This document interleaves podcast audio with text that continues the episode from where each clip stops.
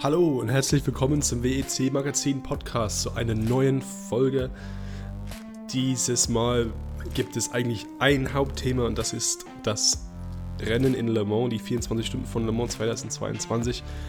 Da schauen äh, Tobias, Dominik und ich ähm, ein bisschen über die Geschehnisse äh, letztes Wochenende und äh, was so vorgefallen ist im westlichen Teil Frankreichs. Ähm, ansonsten schauen wir auch ein bisschen weiter nach vorne ähm, auf den Kalender nächstes Jahr und ja, sprechen ein bisschen über die WEC und was auf uns zukommt.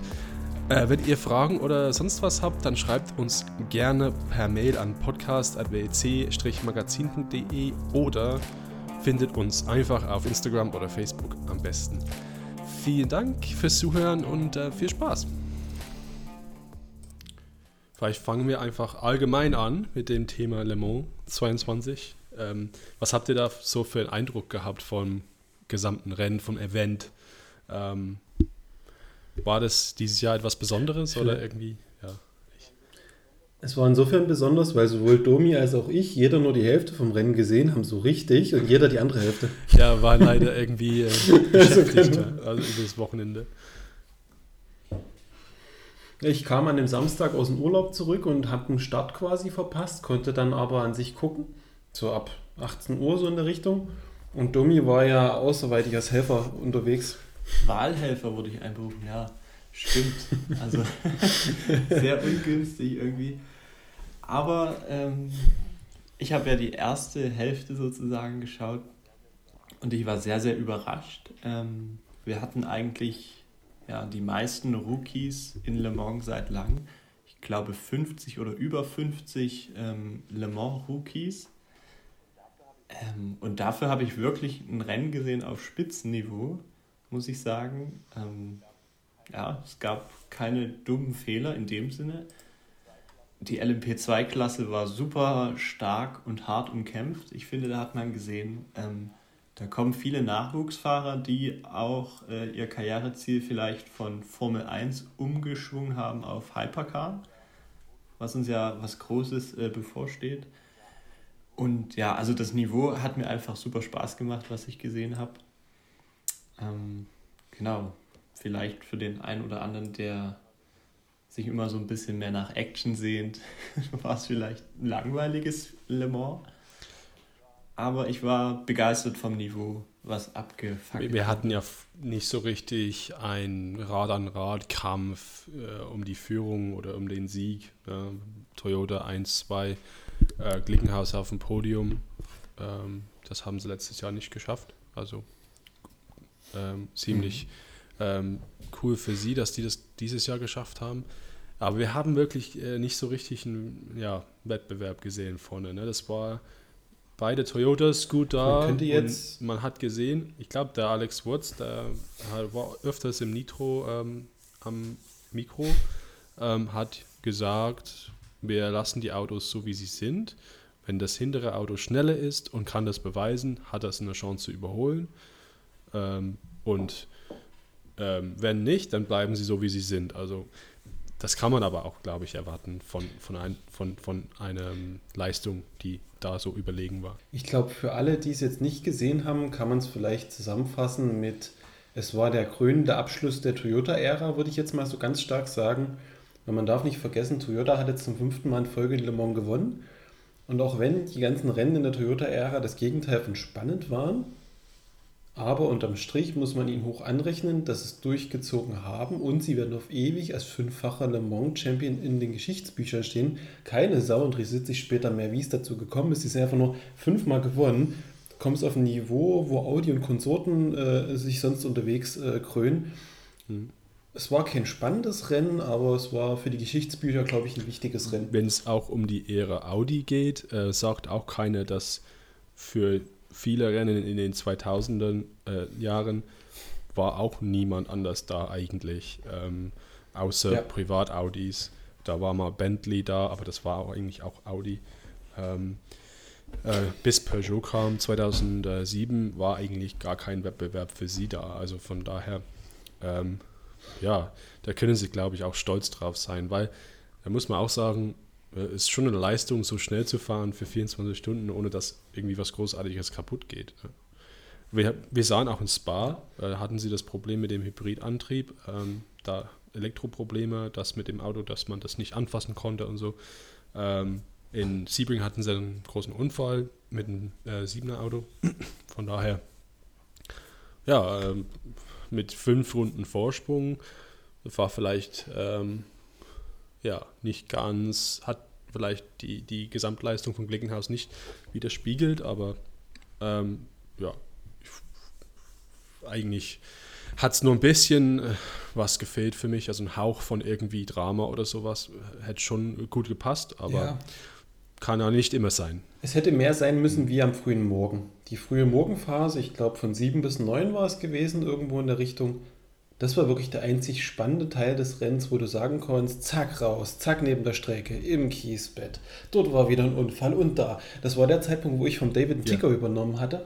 Und auf ja. einmal ging es los. Und noch und nöcher. Und ich hatte so viel zu tun, wo ich so dachte, okay, ich habe jetzt so viel geschrieben wie Domi am gestrigen Tag. Da ging es ähm, wirklich. da ist so viel passiert in der Menge, das war Wahnsinn. Das war, das, äh, ja, Domi, du hast es mal gesagt. Ähm, ähm, angesichts der Tatsache, dass wir, dass wir so viele Rookies hatten, war es doch verdächtig ruhig, zum, ja. zumindest in der ersten Hälfte, wie, wie du meinst, Tobi. Ähm, und im Großen und Ganzen, wir hatten, glaube ich, ich habe 53 äh, Autos, die das Rennen über, äh, die über die Ziellinie gefahren sind. Ähm, das war tatsächlich, glaube ich, ein Rekord oder ähm, ich weiß nicht genau, aber auf jeden Fall, ich glaube, im, im Verhältnis zu den Startern war es kein Rekord. Also wir hatten, wie viele Starter hatten wir? Ähm, wir hatten 1, 6, 8, 9, also wir hatten 63 Starter, ne? glaube ich. Ähm, oder ja, 62. Ja, ja. Dann hatten wir 5, äh, 53, äh, die, die das, das Rennen äh, beendet haben. Das war kein Rekord, also 53 von, von 63. Aber die, die Anzahl von, von Autos, die dann ähm, wirklich ähm, 24 Stunden durchgefahren sind, das war ein Rekord. Also da kann, das kann sich eigentlich sehen lassen. Also da waren eigentlich auch weniger, nur weniger Unfälle, wo ich sagen würde, okay, das war ein Fehler oder das war Unaufmerksamkeit von irgendeinem Fahrer.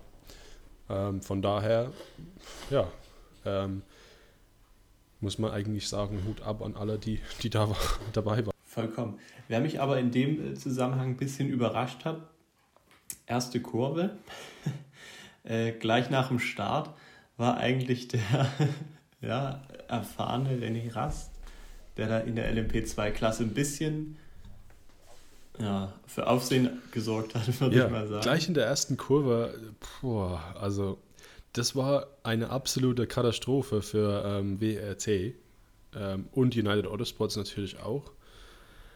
Ähm, boah, beide eigentlich, ähm, es hat beide WET-Autos betroffen, ähm, auch der Habsburg im anderen Rear-Team-Auto. Ja.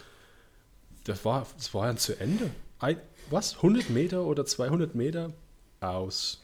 Weil maximal, der Pace ist maximal. halt so hoch in LMP2, dass du, dass du, du holst es gar, gar nicht nach. Ich meine, ich weiß nicht wie genau, wie viele äh, Runden sie da verloren haben dadurch, aber wenn es jetzt drei war, wenn es jetzt eine Runde wäre, das holst du nicht nach. Es ist einfach. Ja, nee. nicht in der Klasse. Aber das war in meinen Augen irgendwie so ein klassischer Totalausfall von ihm gewesen. Ich weiß nicht, was mit ihm an dem Tag los war, aber der hat sich dann im Fernsehen, auf Nitro was glaube ich, dann im Nachgang geäußert gehabt und hatte nur gemeint, das ganze Feld war zu früh gestartet. Und er war der Einzige, der, der richtig pünktlich losgefahren ist, wo ich mir nur so denke, wenn da 20, 30 Autos in deiner Klasse fahren, eher unwahrscheinlich, dass die alle zu früh starten und du äh, perfekt startest. Ich glaube eher, du warst zu langsam gewesen und daher kamst du mit der Situation nicht klar, dass du zu langsam losgekommen bist. Das fand ich dann ja, schon ein bisschen fragwürdig. Das kann man ja nachholen. Das ist ja, wir reden hier von einem ganzen Tag. Ähm, ja, eben. Was, und dann so eine Reaktion, das war. Ich würde jetzt auch keine Schuld an ähm, Will Owen geben in United Autosports Auto. Der hatte wirklich keinen Platz, wo er eigentlich fahren, hätte fahren können. Aber ich habe mich trotzdem gefragt, warum er im Auto saß. Das, ähm, ich hätte vielleicht eher in Albuquerque drin gehabt, persönlich. Ähm, für mich da einer der schnellsten im LMP2, erfahrenster. Letztes Jahr hat er hier ge äh, gewonnen, äh, hat die Meisterschaft gewonnen mit United Autosports. ich frage mich, warum muss man dann dieses Risiko eingehen, wenn, wenn ihr wirklich einen Sieg wollt? Also wenn es jetzt nicht zum Beispiel, ach, wenn es zum Beispiel einen Gentleman Driver gibt oder einen, einen Fahrer, der wirklich das Rennen am Anfang fahren will, das kann ich verstehen, aber wir reden hier nicht von irgendeinem Auto, das vielleicht ja 10. oder 15. gewesen wäre, sondern wir reden hier von einem Spitzenauto in der Klasse. Ja, das hat mich ein bisschen gewundert. Ja, so jemand kann man vielleicht auch äh, an den Start setzen, wenn es nicht mehr um was geht, vielleicht wie in Bahrain. Ja. Oder wenn das Team jetzt nicht mehr um eine Meisterschaft kämpft, aber wie du schon sagst, für so ein, für so ein riesen Starterfeld mit 63 Autos oder 62 würde ich jetzt auch keinen Unerfahrenen eigentlich als Startfahrer einsetzen. Gilt nicht aber die Regel, dass du den, den Polesetter, der die, die, die Polezeit und Hyperpole geholt hat, den Start fahren lassen musst? War das nicht so? Ähm, das. Äh, Weil in der WEC ist das nämlich so. Ähm, ich weiß es aber nicht. Hatten wir nicht bei Toyota einen anderen äh, Startfahrer als Polesetter? Ähm, also, es war so, zum, zumindest am Beispiel Toyota Nummer 8. Ähm, Hartley hat es die schnellste Zeit, beziehungsweise Hartley ist gefahren im Hyperpole. Und Sebastian Boemi mhm. hat das Auto dann am Anfang gehabt. Also diese Regelung, okay. ich glaube. Also greift die nur für die WEC-Rennen? Oder es gab das mal und jetzt gibt es das nicht mehr oder so. Ich meine, im, im, in GTE Am ist es ja nämlich so, dass die Bronzefahrer unbedingt ähm, im Qualifying mitmachen. Ähm, aber ich glaube, im Le Mans ist es das ist halt ein bisschen anders vielleicht, weil die ja. Strecke ist halt anders und es geht halt um viel und die wollen vielleicht, dass die, deswegen frage ich mich, warum der Owen drin war, weil die wollen ja, dass die Besten im Auto sind am Anfang, wo es halt richtig heiß geht, wenn es richtig viel zu verlieren ist, mhm. äh, hm. dann äh, wollen sie vielleicht, dass die Besten in, drin sitzen und dass die Teams irgendwie nicht äh, eingeengt werden von, von, von irgendwelchen Regularien. Ja. Regularien gibt es ja in Le Mans sowieso nicht. Gab ja auch nicht immer BOP-Gewichte und die ganzen Anpassungen, wie ich es mitbekommen hatte, ne? Nee, also im LMP2 ähm, war das dann ein ziemlich souveräner Sieg für Jota. Ähm, irgendwie für das ganze Rennen keine Gefahr, habe ich das Gefühl gehabt. Also so habe ich das mitgekriegt. Ähm, außer Bremer ähm, ein bisschen war, war ein bisschen so vorne mit Kubica und ähm, Deletras. Ja, im Endeffekt dann waren es zwei Minuten oder so. Ja, Jota auch im, auf dem dritten Platz. Also von daher ziemlich stark für Jutta. Jetzt, glaube ich, ihr erster Sieg in der Klasse in Le Mans seit 2014. Also für so eine Mannschaft war ziemlich lange Durststrecke. Ja, ähm, aber du meintest, Tobi, dass ähm, am Sonntag früh, da ging ja gleich wieder irgendwie alles. ja, äh, da war alles äh, ja. irgendwie ab einmal anders. Und ich glaube, da kann man ähm, für die nächste Klasse GTI Pro äh, war da vielleicht ein Fokus von, von Sonntagvormittag. Ähm, es ging eigentlich los mit dieser Situation, wo der, der, der, die Corvette ausgefallen ist. Ich glaube, das war doch Auftakt von dieser ganzen Ausfallsession gewesen, oder? Täusche ich mich gerade? Ja, das kann sein. Ich weiß aber nicht mehr, was, was genau zuerst passiert ist mit den ganzen GT. Nee. Weil alle Ausfälle waren eigentlich GT-Autos, außer die WET ähm, LMP2. Also genau, alle, alle, genau. alle, anderen. Ich kann mich an alle erinnern, aber ja. Das war der Zeitpunkt gewesen, wo die Strecke gerade anfängt, wieder wärmer zu werden, wo die Nachttemperatur so ein bisschen verschwindet. Und dort ging es dann los. Was ich in Erinnerung habe, war, dass der, ach, lass mich lügen, das war glaube ich die 64er Corvette gewesen. Und die wollte in diese erste neue Schikane. Das gab übrigens Premiere. Wir haben jetzt endlich einen Namen für die beiden Schikanen auf der 100 Years geraten. Da war ich sehr dankbar dafür in der Berichterstattung. Jetzt habe ich fast den Namen vergessen. Es war nicht die Michelin-Schikane, oder die erste? Die, die erste? Ach, Daytona, die erste ist Daytona, ja. die zweite heißt Michelin. Genau so war das. Der, wie sage ich immer, der Corvette, ich weiß es nicht. Die Corvette wollte, die, wollte, die wollte einbiegen in die Daytona-Schikane. Und da war aber im gleichen Moment der AF Course LMP2-Wagen und ich weiß nicht, wer der dritte war, ich glaube. Äh, das waren ähm, zwei LMP2s, also einmal zwei LMP2 Pro Arm und einmal LMP2 normal. Also das war AF Course auf jeden Fall in der Mitte. Genau. Und links, glaube ich, war das ich, war das vielleicht die 47. Das ähm, war das ähm, Algarve Pro, glaube ich. Das war unglaublich lang her schon wieder, ja. Das war das Halten Blau, bläuliche. Situation vereinfacht. Wir hatten links außen die Corvette, dann hatten wir in der Mitte den AF-Kurs äh, LMP2 und wir hatten rechts außen noch einen LMP2. Der AF-Kurs wollte überholen, eingangs der Kurve, damit er durchkommt. Im gleichen Zug hat er aber die Ideallinie von der Corvette geschnitten und dann war eine Situation passiert, wo der AF-Kurs, äh, äh, ich glaube Emanuel Collat war am Steuer, der musste ausweichen und hat dabei die, die Corvette touchiert und völlig in die Leitplanke gedrückt und so stark beschädigt, dass er nicht immer aus eigener Kraft überhaupt mehr was machen konnte. Völliger Totalschaden und er hatte bis dato in Führung gelegen und hätte das Rennen gewonnen. Und das hat mir so das Herz geblutet, das hat mich richtig ja. eingebrannt, die ganze Szene. Das war, ähm, das war der Perodo. Ähm, das ist, ja, fast. Das okay. ist eigentlich ähm, auch richtig schlimm. Das fand ich noch schlimmer, weil der Perodo ist so ein, ein, ein feiner, feiner Mann. Also der, der ist ähm, derjenige, der im Fahrerlager halt immer ein Grinsen im Gesicht hat, der ist so froh, der hat viel, der hat viel Geld investiert in das Ganze, der, der, der steht halt, da hat dieser AF Cross Auto zwei Ferrari Juniors bei sich, die wahrscheinlich ähm, nächstes Jahr Hypercar machen, wie es aussieht, Nielsen und Rovera. Und der hat, glaube ich, auch noch andere ähm, Fahrer im Fahrerlager finanziert. Der war seit Jahren dabei in der WEC Meister ähm, GTA letztes Jahr oder das Jahr davor. Ähm, ja, das hat mir wirklich leid getan. Und auf, auf einmal diese Corvette, das war die letzte Corvette im Rennen, weil nämlich die andere ausgefahren ist, weil ähm, die hatten da Probleme mit dem ähm, mit der, Rad, mit der Radaufhängung. Und das Allerschlimmste von dieser ganzen Situation war nämlich so, dass ähm, wir im Presseraum eben die ähm, ausgeteilt bekommen haben, eine, eine, eine Pressemitteilung von Corvette Racing über den Ausfall von 24, 64. Also wir hatten das gerade eben, die hatten es gerade eben in den kleinen, ähm, ja, da gibt es halt an der Seite eine kleine Station, wo sie das immer hingetan haben. wir yeah. hatten das gerade rein und ich bin hin und habe ein, mir eine halt geholt, um danach zu lesen, was genau passiert ist. Und gerade in dem Moment, und die haben es sogar im Radio und im Fernsehen vorgelesen, beziehungsweise halt alle ähm, allen Zuschauern halt Auskunft gegeben, was genau passiert ist. Und dann sieht man, bumm. Und es ist natürlich, das sieht man gleich aus. Ja? Das, das hätte nicht nichts anderes sein können als Ausfall. Für mich war keine, ich habe gleich gewusst, wie viele andere wahrscheinlich auch, das Auto fährt nicht weiter.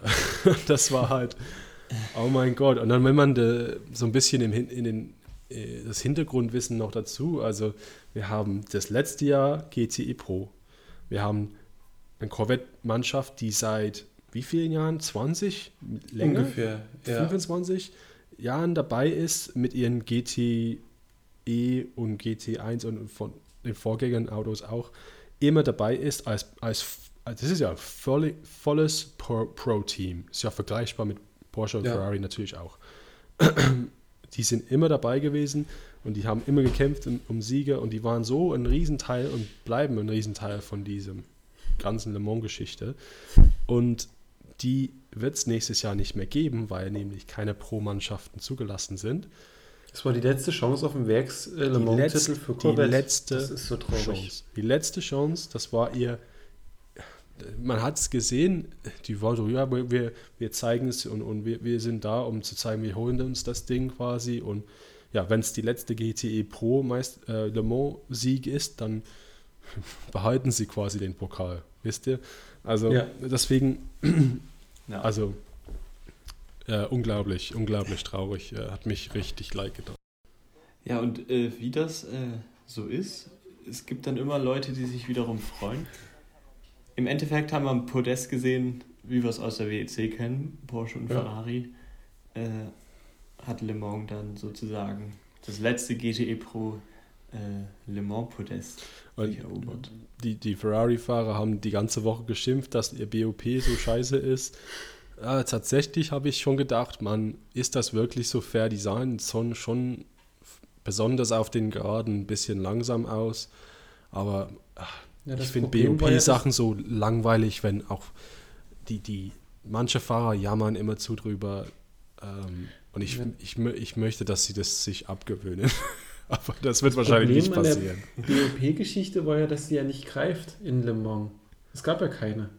Ja, doch, doch schon für GC, also für, für GCE Pro, da, da hatten die doch. Aber nicht auf Basis dieser intelligenten WEC-Geschichte, wo das von, anhand der Performance der letzten Rennen ermittelt wird, weil genau diese KI-Systematik greift dann Le Mans nicht. Le Mans wird einfach willkürlich eine eigene vergeben. Und das ich war das genau, Riesenproblem. Genau, ja. Weil vorher war es fair gewesen und dann hat der ACO gesagt, wir nehmen unser eigenes Ding, das ist viel besser, du kriegst jetzt das, fertig. Wir machen das wieder, Pi mal Daumen.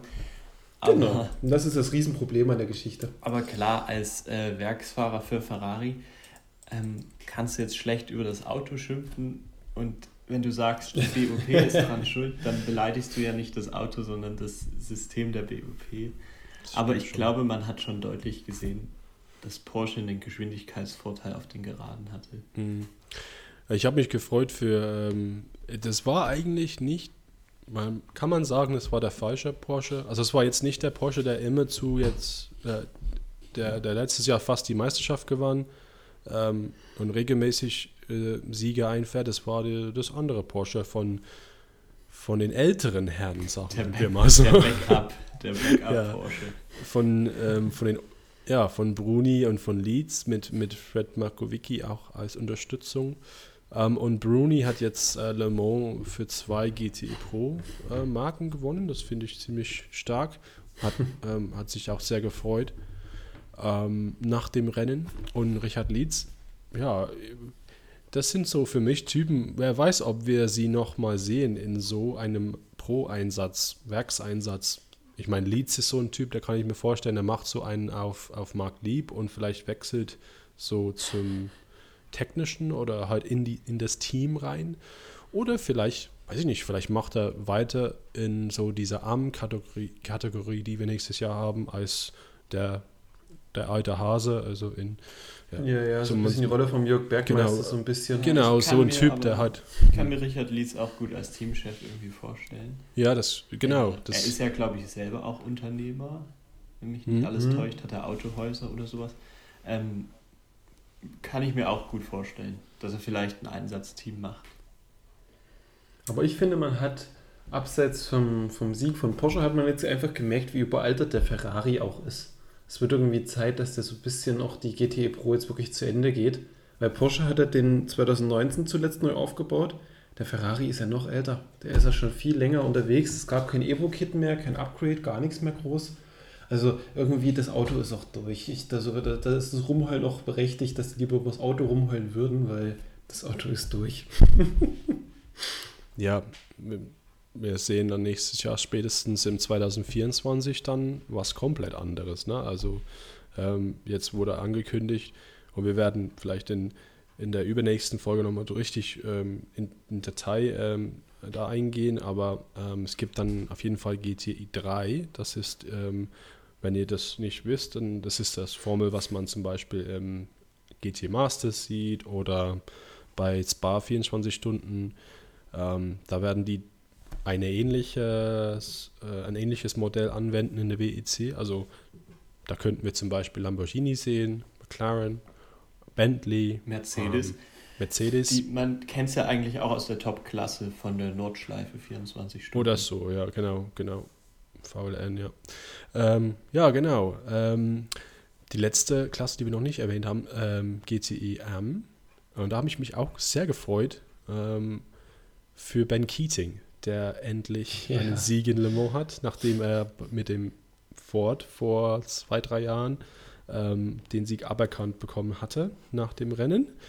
Ähm, so gefühlt 10.000 Marken später hat er endlich mal was gefunden, womit er siegreich war. Ich fand's genau. herrlich. ja, und anstatt dass wir hier über Ben Keatings äh, Leistung sprechen, dachte ich äh, mir, wir hören direkt von dem Mann. Also habe ich in Le Mans ihn gefragt, wie äh, es sich anfühlt, einfach ähm, endlich Le Mans Klassensieger zu sein. For me, it's really uh, it, it's it's especially special because of how we won it. We didn't win it on pace. You know, uh, the, the Porsches were two seconds a lot quicker than we were. Uh, but uh, everybody did their job perfectly. Know, we made uh, uh, no mistakes, no off road excursions, no penalties, no nothing. We had a perfect race. Uh, and, uh, you know, all the drivers, all the, the pit crew, everybody just did their job. We got, we got lucky with the safety car. The timing of the safety car really benefited us. And, yeah, it was a really yeah, special thing with the Aston that we were able to do the whole race without a brake change, which gave us a little bit of an advantage versus the Porsches. But uh, uh, it was, uh, even though it may not look like it at the end of the race, uh, it was a really close battle uh, uh, for the for the whole race. Yeah, so very very special. Eine der Schlüssel zum Sieg in der GTM-Klasse ist eindeutig äh, die Leistung des Bronzefahrers. Also habe ich Ben auch gefragt, wie er so eine derart hohe Leistung überhaupt bringen konnte. Yeah, I mean, I uh, I definitely felt the pressure.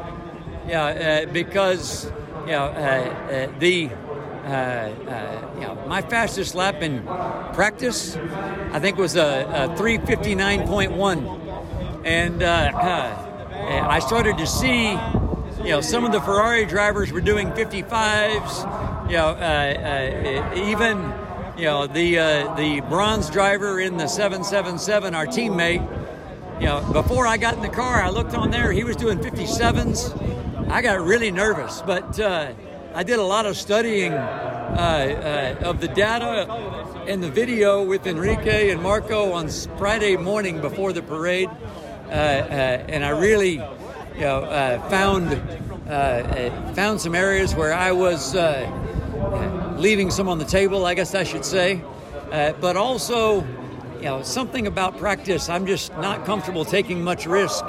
Uh, and even from the moment I got in the car, I felt like I had to lay it all out there because I knew that uh, if we were going to be up front, uh, that uh, a lot of that performance was going to be on my shoulders versus the other bronzes.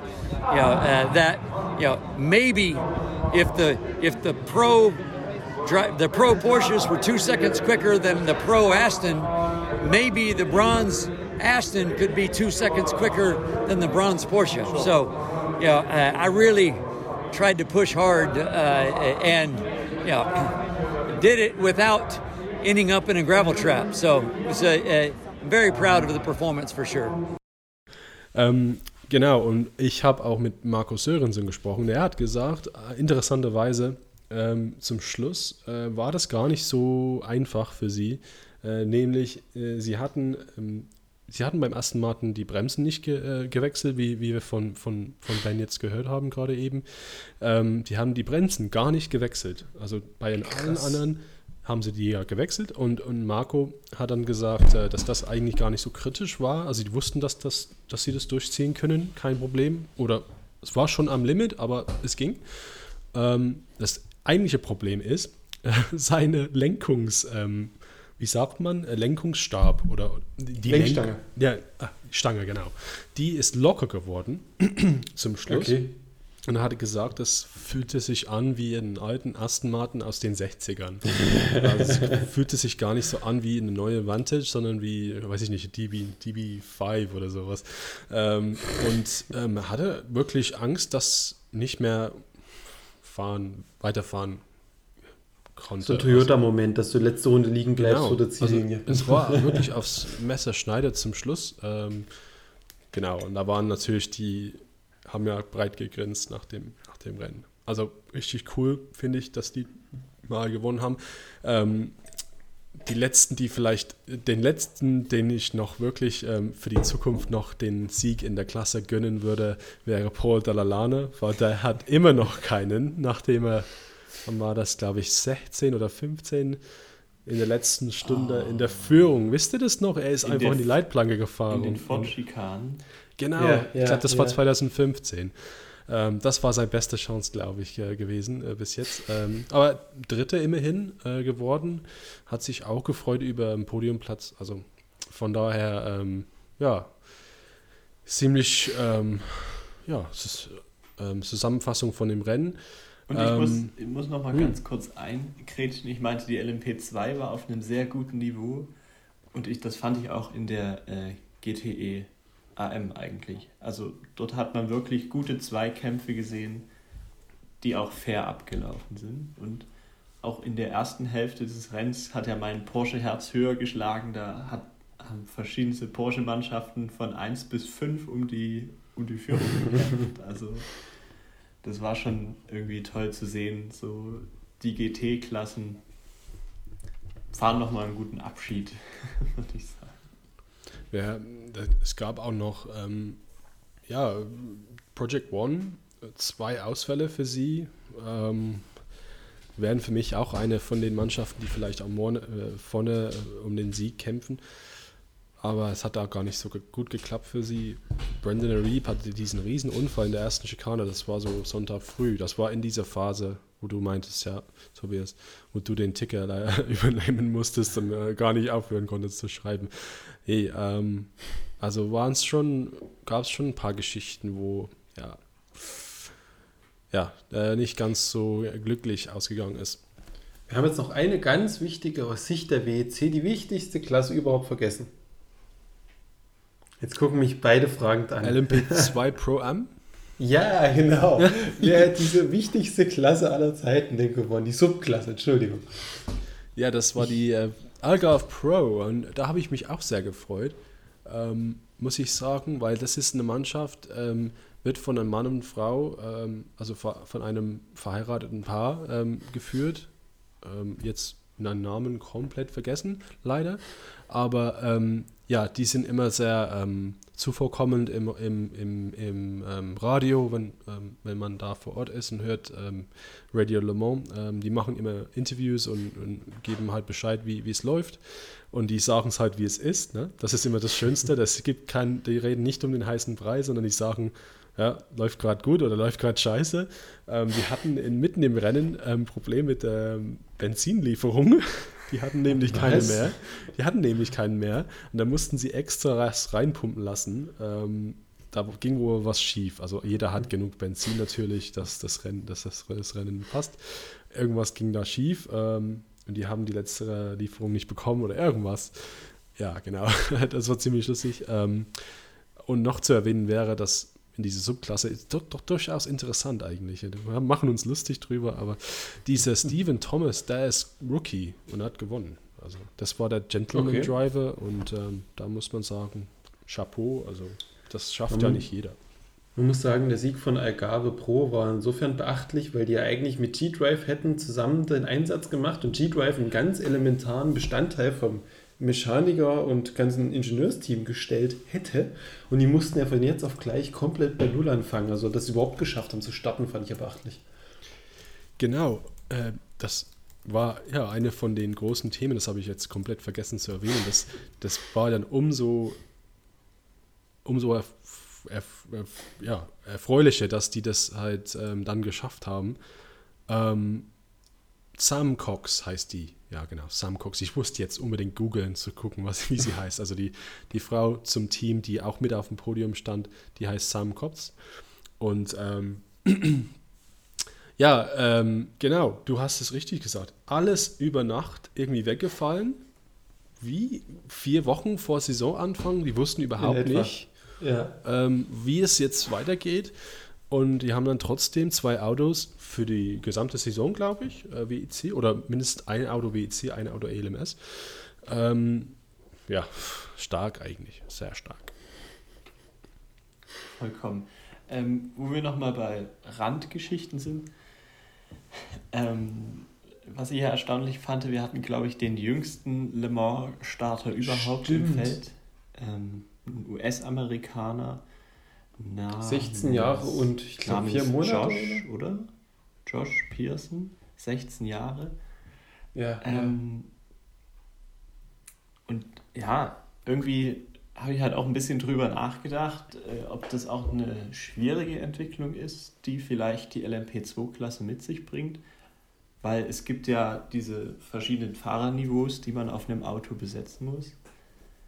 Und äh, ja, wahrscheinlich schauen die Teams jetzt schon eher dahin, dass wir nicht jemand Älteren nehmen, der zwar vielleicht viel Geld mitbringt und eine niedrigere Einstufung laut FIA hat, sondern dass man einen jüngeren Fahrer nimmt, der schnell ist.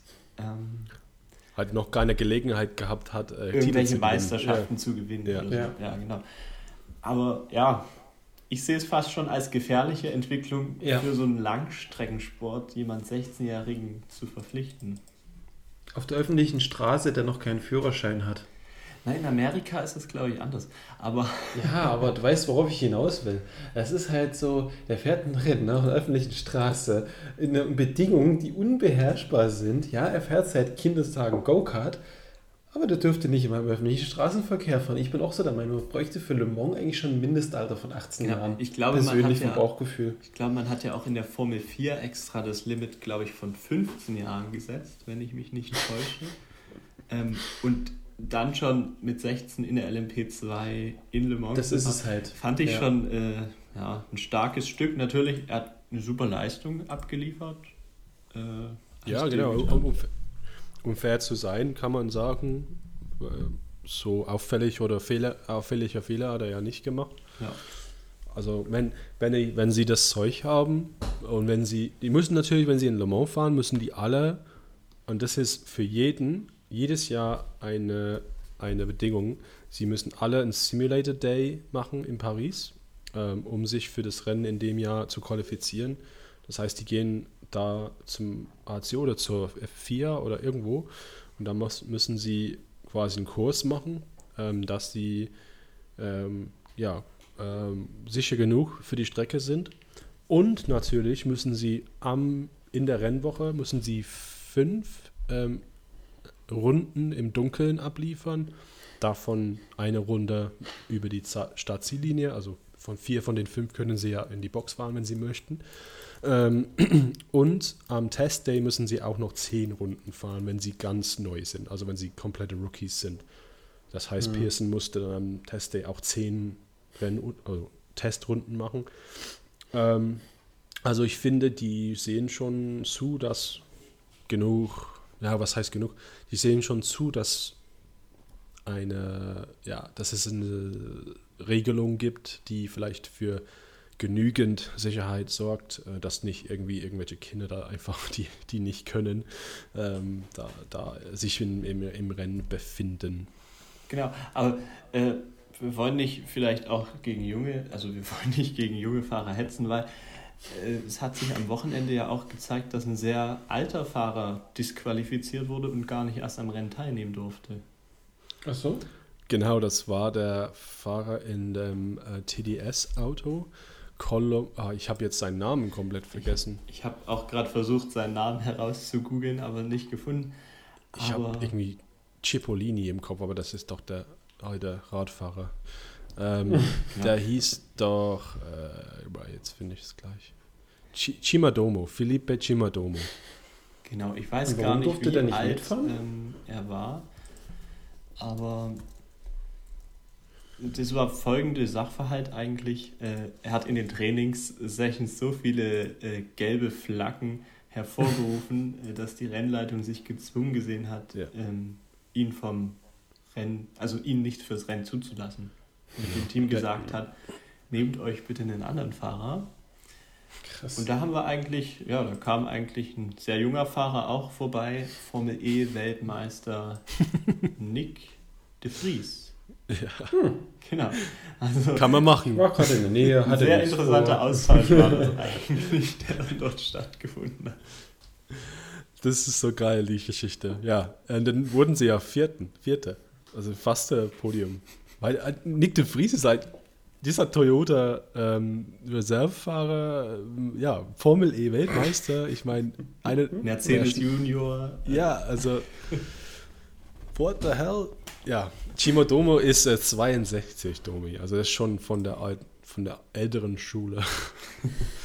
ja, ähm, genau. Ich glaube, das ist, er hat die, die Kommissaren so geärgert, vor allem die gelben Flaggen, die er vorgerufen hat waren sehr wichtig und auch er hat dann irgendwelche Anweisungen ignoriert oder nicht äh, Hm, richtig gehandelt. okay. Zum Beispiel, ich glaube, es gab eine Stelle, wo er dann nach dem Unfall wieder auf die Strecke gefahren ist und da war so nicht, nicht wie wild, aber der hat dann nicht irgendwie gemacht, was die Streckenposten gesagt haben und so, ja, bleib doch stehen, wir kümmern uns oder so. Der hat dann versucht, einfach weiterzufahren, weil er wollte in die Box.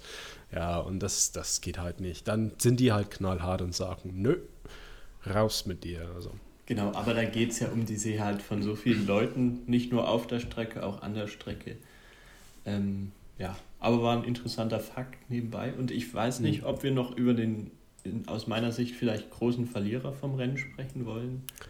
Ähm, ja, so eine Randgeschichte ist schon ganz wichtig zu erwähnen, weil, ja, meinst ja sicher Alpin, oder? Genau, Alpine, Ja. also die hatten ja wirklich Ah, ein okay. Pechwochenende. Mhm. Ich glaube, kaputter Auspuff, kaputte Kupplung, äh, Unfall von Vax Severi. Ja, Sie war ja. noch mehrfach im Kiesbett. Ich habe irgendwann aufgehört zu Der zählen. steckte dann ziemlich fest in Porsche-Kurven dann äh, mit so, ja, Mitte, mit Sonntagmittag oder so war das. Also ziemlich nah am Ende. Ah, ja, Wochenende Genau. zum Vergessen, glaube ich. Ne? Zwischendurch noch Strafen wegen äh, Speeding in Pitlane. Also die hatten eigentlich alles dabei. Es war kein glorreicher Abschied eines LMP1-Fahrzeugs aus Le Mans, muss man leider so sagen. Ja, leider. Vielleicht ist das auch ein Beweis dafür oder Indiz, dass die Zeit von solchen Autos halt einfach schon, so, schon vorbei ist. Ja, dass ähm, die sind vielleicht ein Jahr zu lang hier gewesen mit dem Auto. Vielleicht hätte das Ja. nicht sein müssen. Ähm, aber die haben ja nur mitgemacht, was, was die, ähm, was die ähm, Leute von WEC und ACO äh, gesagt haben. Also die haben es erlaubt und die haben halt mitgemacht.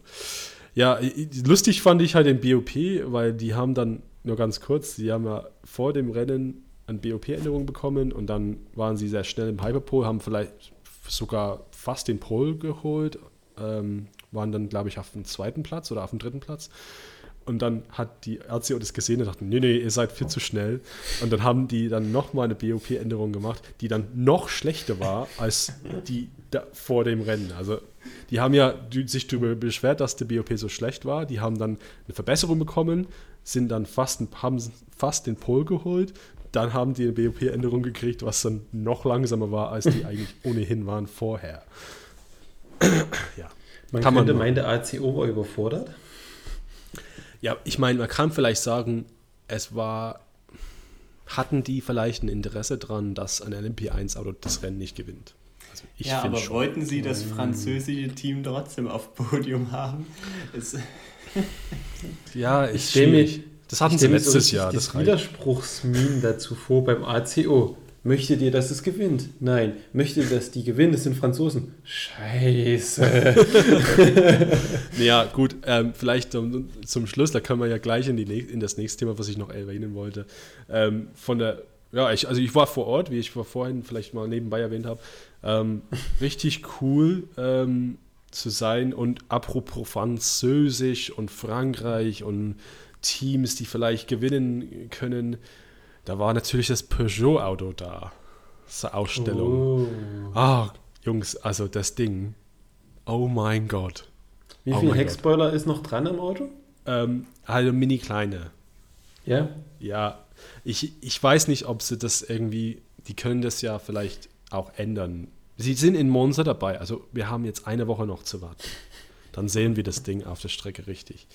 Ich weiß nicht genau, was das für ein Showcar war. Ja, also ob das vielleicht ein alten Stand war. Ich meine, die Ja, stellen natürlich nicht das nagelneueste Auto dahin.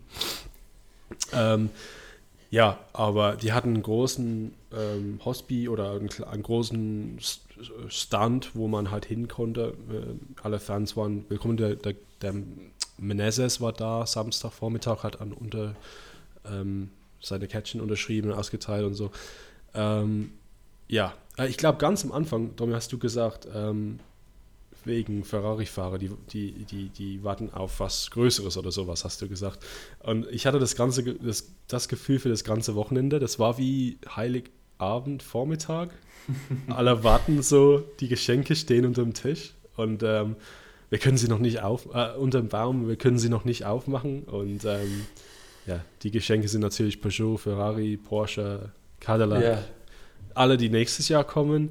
Und es war so eine gemischtes, gemischte Sache. Also Fans zurück war so ein Riesenthema. Also waren gar keine Einschränkungen für uns, keine Tests, keine Masken, nichts. Das heißt, frei beweglich, alles kein Problem.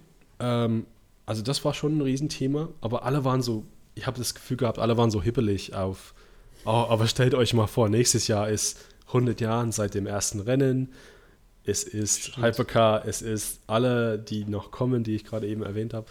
Und ja, das Peugeot ähm, leider nicht geschafft haben, ähm, ja, das war vielleicht gar nicht so schlecht. Also wirklich ähm, gar nicht so schlecht, dass die da gar nicht dabei waren, weil das ähm, befördert einfach den Hype hinter dem Auto. Und jetzt haben alle Fans waren halt vor Ort, haben Le Mans Luft nochmal geschnuppert ohne Peugeot. Und natürlich, das ist für die Franzosen ein, für die Franzosen ein Riesending.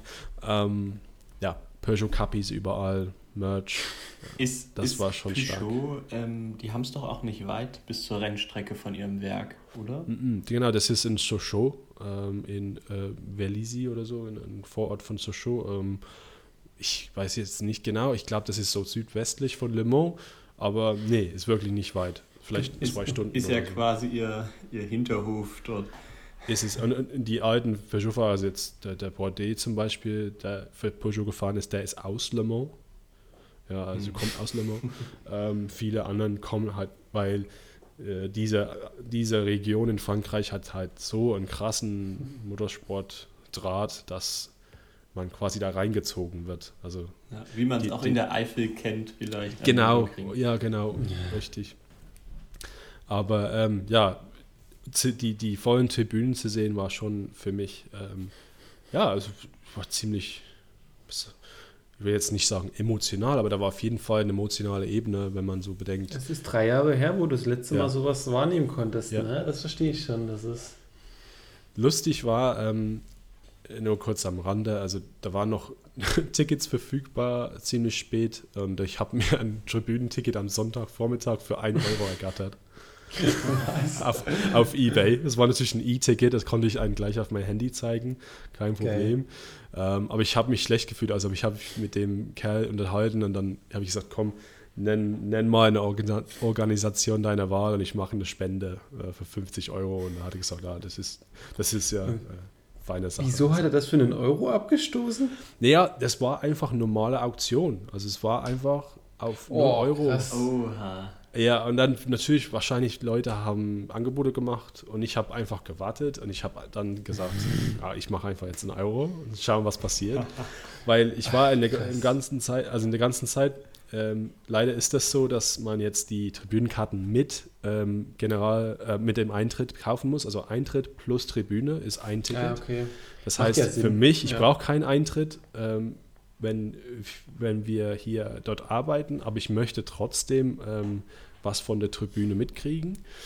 Aber ich komme ja gar nicht ran. Außer jemand verkauft halt. Und das Lustige, es waren drei. Es waren drei Tickets.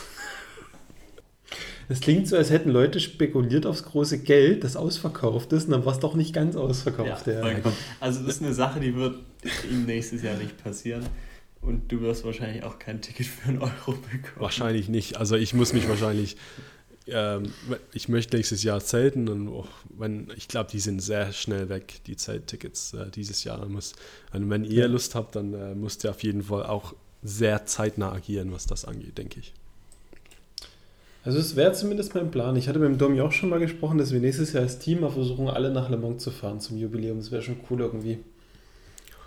Ja, also die, das, diese hundertste oder 100 Jahren seit dem ersten Rennen, also auch das und die Geschichte mit den ganzen neuen Herstellern, die ja, kommen. Ja. Ich meine, wie gesagt, wir, in, wir, wollen in der übernächsten Folge ähm, auf jeden Fall äh, detaillierter über die neuen Hypercars reden.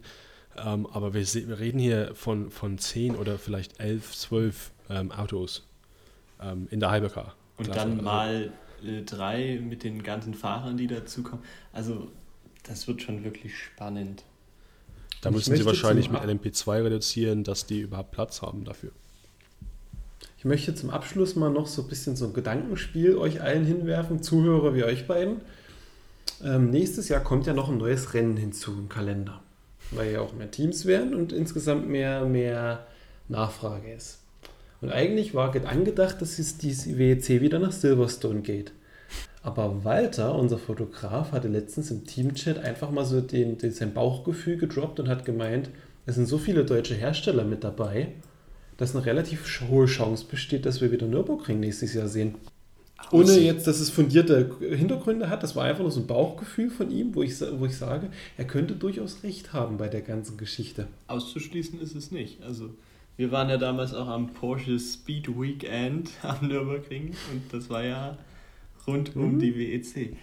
Ähm, ausschließen kann ich es nicht. Aber ja, ich weiß nicht, Nürburgring ist für mich jetzt nicht die attraktivste WEC-Strecke irgendwie. Aber die Rennen waren immer klasse dort, da kannst du echt nichts sagen. Das hatte gut zum Langstreckenfeeling gepasst, die Südschleife, muss ich ehrlich sagen. Mhm. Ja, ähm, auf jeden Fall ist es möglich. Ja, wir haben wahrscheinlich ein Rennen mehr. Also das haben sie, glaube ich, schon gesagt. Das haben sie gesagt, genau. Eins kommt dazu. Und eigentlich sollte es halt Silverstone sein, aber ich glaube nicht an Silverstone. Glaube ich einfach nicht. Du willst es bloß nicht. Komm, seid ehrlich, keiner von euch will Silverstone dabei haben. ich, ja, ich bin irgendwie nicht so der Silverstone-Fan. Nee, ich auch Also nicht. auch nicht in der Formel 1, was ja jetzt an diesem Wochenende ansteht. Es catcht mich irgendwie nicht so, die Strecke. Nee, nee, Man weiß immer, ah, die Teams ja. regen sich auf, weil sie Gegenwind hatten. Äh, die Reifen bauen irgendwie schneller ab in Silverstone.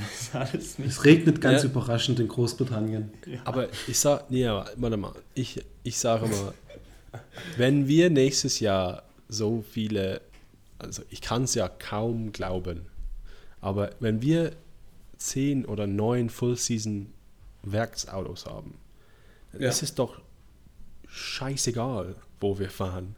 Weißt du, was ich meine? Also du kannst wahrscheinlich dann, Tobi, du kannst deine Abneigung für Silverstone komplett ablegen, weil es ist doch scheißegal, weil sie fahren ja wie blöde. Und dann will ich die, und wir haben jetzt fünf sehen, Jahre gehabt mit nur Toyota. Also komm. dann will ich dich bei acht Stunden Shanghai sehen, wenn die auf dieser breiten Autobahn dort langfahren. Ja? Nee. Das macht bestimmt keinen Ich glaube, also. halbe Shanghai ist noch ein Covid-Testzentrum. Also von daher, die haben da was draufgebaut. Also das wird nix, äh, nicht, nicht so schnell wieder kommen. Du meinst so wie der Auto, dieser Autohandel in Istanbul auf der Rennstrecke? Ja, genau, so ähnlich, ja. nee, ähm, Nürburgring, ja. Da auf jeden Fall ist da ein Platz in August. Und das war immer August, ne? Nürburgring war August immer gewesen. Das würde auch logistisch passen. Monza ja. wird bleiben, natürlich, wegen Ferrari. Ähm, Spa wird bleiben, weil das quasi so ein Warm-up für Le Mans ist und ja. die, die, sind alle, die, die ganzen WEC-Leute sind alle in Paris und das ist ja gar nicht so weit nach Spa und ist auch französischsprachig natürlich, hilft auch. Ja, und Fuji bleibt wahrscheinlich, Bahrain bleibt ein, eigentlich, also da endet sich Bahrain, nichts. Bahrain ist gesichert bis 2030, haben sie jetzt gesagt. Genau, das ist jetzt langfristig der bleibt. Fall. Ja, und ähm, das Einzige, was mich noch, was ich noch fragen würde, ist, gehen wir vielleicht irgendwo anders hin und nicht in Europa? Das haben sie abgesagt, die Expansionspläne. Also für nächstes Jahr auf gar keinen Fall, weil äh, Kyalami und äh, äh, hier Australien, das ist alles noch zu vage wegen Corona. Da wollen sie noch mal ein, zwei Jahre ins Land ziehen lassen. Mhm. Sie wollen jetzt erstmal planbar bleiben in der Region. Es wird auf jeden Fall ein Europarennen. Aber Australien wäre ja noch so ein Punkt äh, wegen Weltmeisterschaft, ne? Dass man ja. irgendwie versucht, auf allen Kontinenten zu fahren. Ja. Das ist langfristig geplant. Und das wird, denke ich, auch mit dem, es kommt da dann noch ein achtes Rennen dazu. Und da denke ich, wird auf jeden Fall entweder Südamerika, mhm. Quatsch, Südafrika oder Australien dazu kommen, jede ja, Wette. Ich, aber ich, ich denke und ich hoffe, dass die da sehr vorsichtig agieren, weil wir sehen ja in unserem täglichen Leben, wie gerade mit logistischen Problemen, alle haben da gerade zu kämpfen. Richtig. Und besonders ähm, äh, Teams und so, die brauchen ja natürlich Hersteller aus verschiedenen Ländern und das klappt halt im Moment nicht. Und dann, ja, was weiß ich, mit Schiffsverkehr und so, das klappt auch nicht immer. Und wenn man dann gleich sagt, oh, wir fahren nach Südafrika, wir fahren nach, weiß ich nicht, Sao Paulo wieder oder keine Ahnung, dann, ja, das wäre vielleicht leichtsinnig. Also ja, mhm. vielleicht ähm, doch ähm, besser, wenn wir jetzt siebte Rennen einführen, dass es Europa ist, gar nicht so weit weg von Also da kann ich schon Silverstone oder Nürburgring in August sehen, schon ähm, sehr einfach. Dann macht man Fuji einen Monat zurück in Oktober, dass man mehr Zeit hat, die ganzen Autos Richtig. dahin zu verfrachten.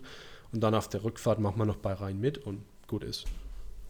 Und jetzt muss ich noch dein Herz brechen zum Schluss. Nächstes Jahr ist wahrscheinlich das letzte Mal mit Sebring. Oh, ja, oh ja, das ist, das, ja, das sollten wir vielleicht ganz kurz ansprechen, weil Das ist, glaube ich, zu wichtig, um das jetzt wegzulassen. Der. der, der, Herr, der Herr Penske war natürlich äh, in, in Le Mans vor Ort und er war das erste Mal vor Ort seit 1962, das muss man sich vorstellen. Ähm, und da hat natürlich eine Mannschaft gehabt, Penske, und nächstes Jahr ist er mit Penske Porsche äh, Motorsport dabei in der Spitzenklasse. Äh, dem gehört ja Indi Indianapolis und es gibt wohl Gerüchte, Dem dass die dort fahren. Ne? Ja. Nicht nur Gerüchte, es gab sogar konkrete Verträge und ich glaube, das war der Grund, warum er überhaupt vor Ort gewesen ist, persönlich. Warum er nach so vielen Jahren mal nach Europa gekommen ist. Also da Und das- muss ich mal sagen, ähm, äh, ja, ich weiß Also jetzt ich- nicht, was ja. ich davon halte. Also ich bin, ich bin auch kritisch, weil die halt so quasi das Infield-Variante fahren und dann mal halt über die legendäre Stadt Zielgerade, die dort gepflastert ist. Ja, wow, das ist ganz nett. Und ich glaube, das wird bestimmt 24 und 25 mal so, so ein kurzer Ausflug bleiben. Das wird jetzt kein ewiges Rennen bleiben. Aber ich weiß nicht, ob das der WEC so gut tut. Aber kurzer Zwischenruf, wäre es auch wahrscheinlich zwei US-amerikanische Rennen zu sehen. Ich meine, wir sehen Formel 1 Trend, geht gefühlt in Richtung fünf Rennen in den USA, weil einfach dieser europäische Motorsport-Hype dort sehr wächst. Es wäre denkbar, weil wir reden vom Jahre 24. Eher passiert das mit Indianapolis nicht. Und da kommt ja noch ein achtes Rennen dazu. Es wäre durchaus denkbar, anstatt Südafrika ein zweites US-Rennen mitzumachen. Ja, kann schon sein. Also, kann schon ne, sein. Indianapolis oder Kota sind jetzt beides nicht so die Strecken. Aber Nee. Wer will schon die Corkscrew Corner sehen, wenn du Indianapolis hast? Also, come on. Ich finde jetzt Indianapolis einfach, wenn man es vergleicht mit Daytona, mit dem Roadcourse dort, wo die jetzt mit den 24 Stunden in Daytona fahren, das ist für mich, Daytona ist viel besser. Also äh, einfach Ja. vom Gefühl her und, und das fließt viel besser. Obwohl, ange, ich muss auch sagen, ich habe schon lange kein Rennen mehr gesehen in Indianapolis. Das letzte war wahrscheinlich das Rennen mit so vier Autos in der Formel 1, wo sie alle in die Box gefahren sind. ich weiß gar nicht, sind die das letzte Mal 2006 oder da die Formel 1 mal war? Das war- war das damals, genau. Das war das mit dieser erste Mal. Kota war dann, Kota war glaube ich 13 oder 14 zuerst, dabei. äh, äh, auf jeden Fall 13 dabei, vielleicht sogar 12 das erste Mal dabei. Ähm, Ja, zwölf. ja, und, ja, und da war ähm, Indianapolis schon eine ziemlich lange Geschichte, ja. Haut hin eigentlich. Das Ja, lassen wir aber- einfach bis zum nächsten Mal stehen, diese zwei Gerüchte-Themen. Mal gucken, was ihr so an Meinung dazu habt. Schreibt uns gern per Mail, Instagram, Ich, Telegram. ich würde hoffen, dass wir das in Monza oder vielleicht spätestens in Fuji wissen, wo wir nächstes Jahr fahren. Weil Fuji ist fast so schon zu spät für Planung, meiner Meinung nach. Also Monza erwarte ich schon vielleicht eine PK da, wo, wo die das äh, ankündigen, wo wir nächstes Jahr und wann vor allem. Stimmt, du hast recht. Traditionell kam um Fuji rum der Kalender. Du könntest recht Ja, aber haben. angesichts der Tatsache, dass alles halt viel straffer geplant ist, Budgets, Ja. Logistik und alles, ich denke schon, dass in Monza oder ja, vielleicht Monza in, der, oder in dem Fuji? Sommerloch oder Fuji, ja, spätestens. Ja, cool, dann hat es mich sehr gefreut, mit euch immer über Le Mans zu sprechen. Ich hoffe, es hat euch auch gefallen. Ähm, und ja, nächste Woche ist schon wieder Monza, also es geht gleich wieder los. Ähm, ja, wir werden wieder was äh, für euch vorbereiten nach dem Rennen und mal ein bisschen über die, über die Geschehnisse sprechen. Ansonsten äh, bleibt noch zu sagen. Ähm, Haltet euch nicht am Podcast-Termin fest. Wir versuchen es monatlich zu machen, aber das Ja. ist wie bei einem guten Käse. Erst wenn er reif ist, kannst du es rausbringen. Also von daher ganz entspannt. Genau, und alle, die auf Hypercar äh, Talk warten, das kommt auch noch. Ähm, Ja. Das wird uns wahrscheinlich auch eine Stunde brauchen, darüber zu diskutieren und zu sprechen. Also bleibt gespannt. alles klar. Also, bis zum nächsten Mal. Ähm, wir hören uns. Tschüss. Ciao. Tschüss.